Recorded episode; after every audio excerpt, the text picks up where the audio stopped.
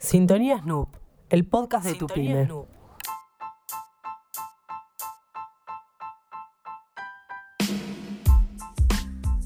En el consultorio de hoy, Héctor Ferraro, nuestro director en especialidad backend, nos trae un tema súper interesante, inteligencia artificial aplicada en atención al cliente. Quédate para escuchar sus mejores consejos. Sí, una de las cosas que ahí siempre promovemos en lo que es esto de la especialidad backend y cognitive, eh, lo que lidero yo en definitiva en Snoop, que es un ámbito bien tecnológico, ¿no?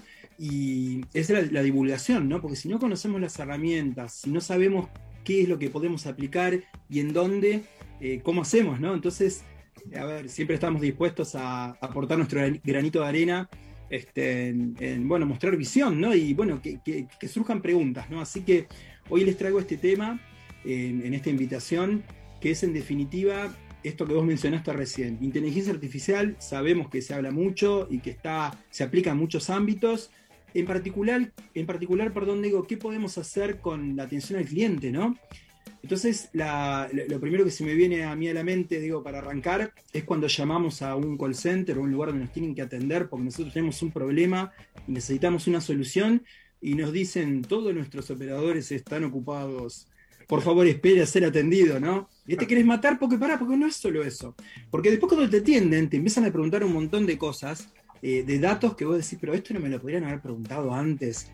No podría haber sido distinto. O sea, ¿Cómo hacemos para, de algún modo, separar lo que hacen bien las máquinas ¿no? y la inteligencia artificial, en definitiva, de lo que hacemos bien los humanos? ¿no? Entonces podemos separar esto y trabajar en una sinergia en donde no es que no, esto, viste, los puestos de trabajo, nos se quedan todos sin trabajo, no, no, no, no, es lograr una sinergia eh, bien dirigida entre lo que es la tecnología y lo que nos aporta y los humanos, ¿no? Entonces, ¿cómo hacemos para este, tratar de, hacer menos trabajo robótico nosotros y poder aportar más valor como humanos? Y bueno, dejarle todo lo otro a esto, ¿no? Que es la inteligencia artificial en definitiva, lo que es machine learning, lo que es eh, lo que son los bots o los voice bots, ¿sí?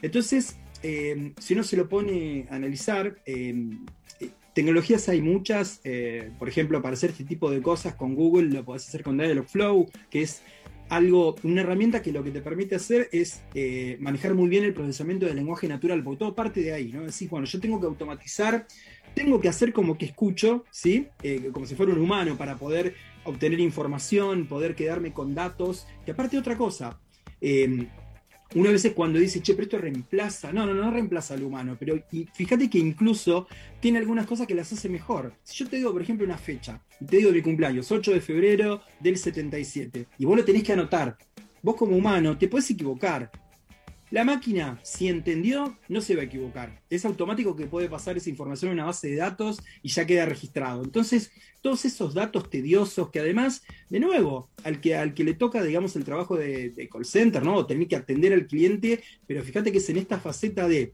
tomar datos, entender qué es lo que le está pasando, pero para establecer en, dónde está parado, que muchas veces es eh, desenchufe tal cosa y enchufe de nuevo al revés, ¿no? A ver, a ver si funciona. Entonces, eh, ¿Cómo hacemos para hacer esto? Y bueno, ese es el, desafío de algún modo, ¿no? Tecnologías, como, te decía, hay diversas, hay de distintas índoles, pero lo más importante, eh, según como lo vemos nosotros, por lo menos en Snoop, es de alguna forma lograr esta sinergia, entender la, necesidad que, tienen los clientes en definitiva y, armar una solución que, que sea bien tailor-made, digamos, a, ese cliente, a esa dinámica de. Porque atención al cliente puedes tener, sí, pero de diferentes cosas. Entonces, entender dónde te aprietan los zapatos, dónde, tenés, dónde decís, a ver, esto es para automatizar, por ejemplo, toda esta parte de toma de datos, de, validación de información, todo eso es súper, súper automatizable.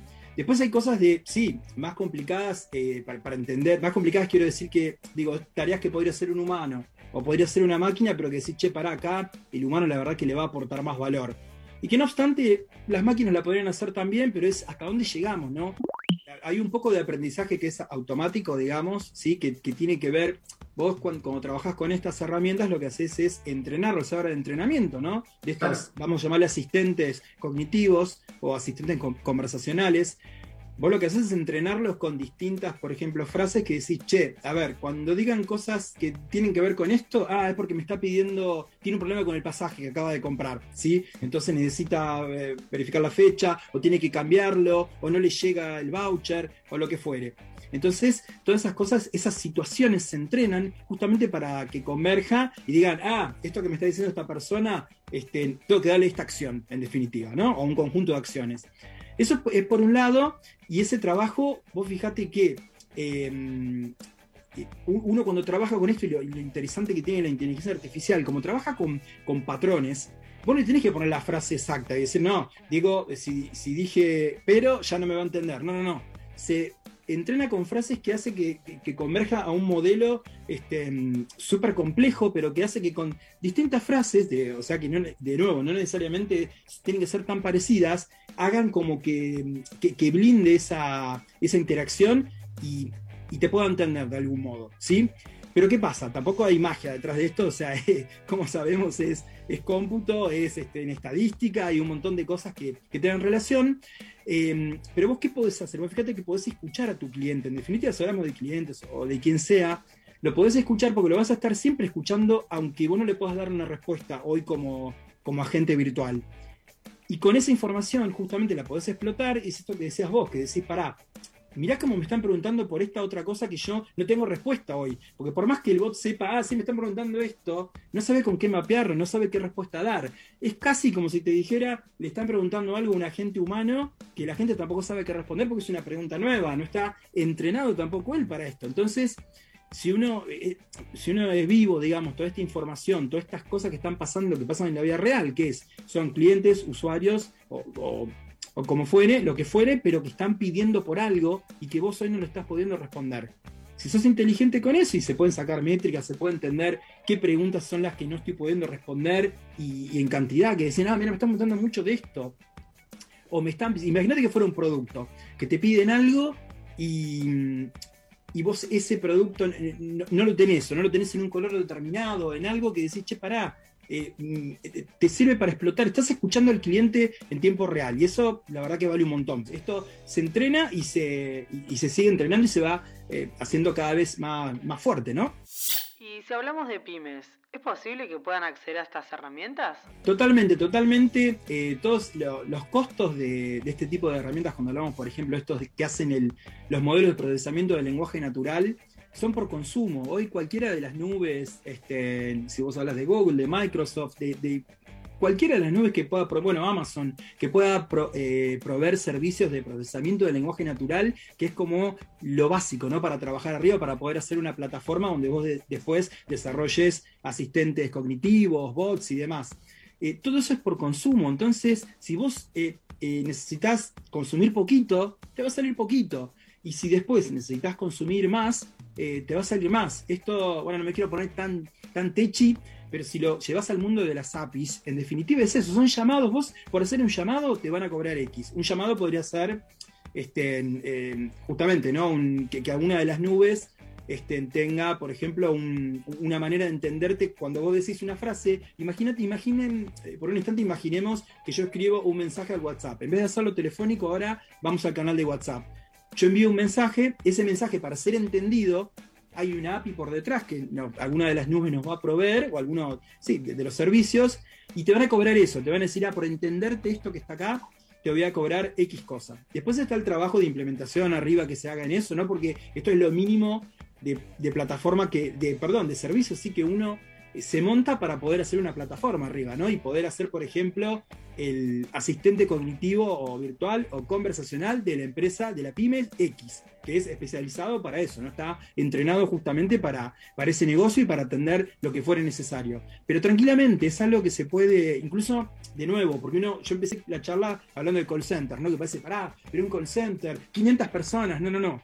Esa es una de las cosas que se puede hacer, sí, tranquilamente puede haber dos, eh, eh, dos agentes, pero mirá qué interesante esto.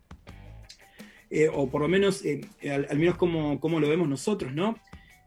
Todo lo que se pueda automatizar, hay que automatizarlo, o sea, vamos a ese, hacia ese camino. Y vos capaz que estás en, alguien está en una pyme, digamos, está en una situación donde tiene capaz que una sola persona, decís, no son muchos, y decís, decís a ver, pará, ¿cómo lo hacemos escalar? pero es una persona que está, o dos, que están contestando continuamente cosas que la verdad que esa persona podría estar aportando más valor, incluso para la misma persona, ¿no? Porque la verdad que no debe ser lindo estar contestando siempre lo mismo, ¿sí?